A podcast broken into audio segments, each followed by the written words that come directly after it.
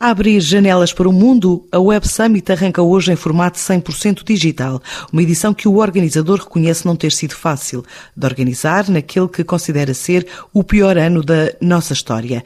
O evento custou pouco mais de 20 milhões de euros, envolveu mais de 250 pessoas na construção em nove meses de uma mega plataforma que nos próximos três dias vai receber mais de 100 mil participantes de todo o mundo.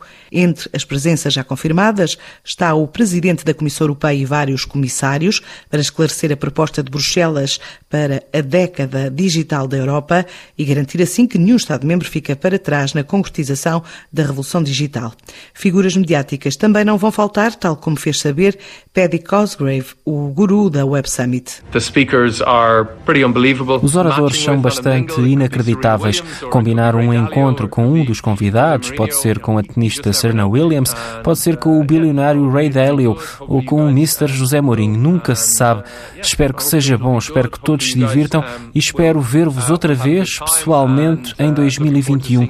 Falaremos em breve e desejo-vos boa sorte. Este ano a Web Summit não é só na Altice Arena, vai passar por cidades como Porto, Coimbra ou Faro para partilhar com o mundo Portugal e continua a ser montra preferencial de startups, incluindo centenas de nacionalidade portuguesa que a juntaram ao universo de PMEs e grandes multinacionais, já somam neste momento mais de um milhão de reuniões pré-agendadas. A Web Summit tem vindo a fazer um grande trabalho ao selecionar mais de uma centena das mais promissoras startups de Portugal todos os anos. Elas podem escalar essa aventura num universo talvez de 5 ou 6 ou 7 mil que as podem levar realmente a centenas de milhares de pessoas. Quanto a nós, conseguimos o software e decidimos fazer esta edição num ano incrivelmente dispendioso e duro para todos e decidimos manter todos os participantes nos seus escritórios, esperando que oficialmente possamos estar de novo todos juntos em 2021, quando o mundo regressar ao normal.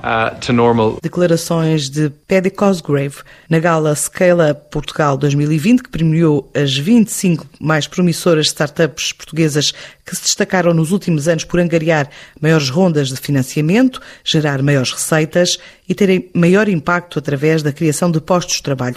E onde o guru da Web Summit deixa então esse desafio aos cibernautas para irem ao evento nos próximos dias, esperando que na próxima edição, em modelo híbrido, possam regressar os encontros presenciais.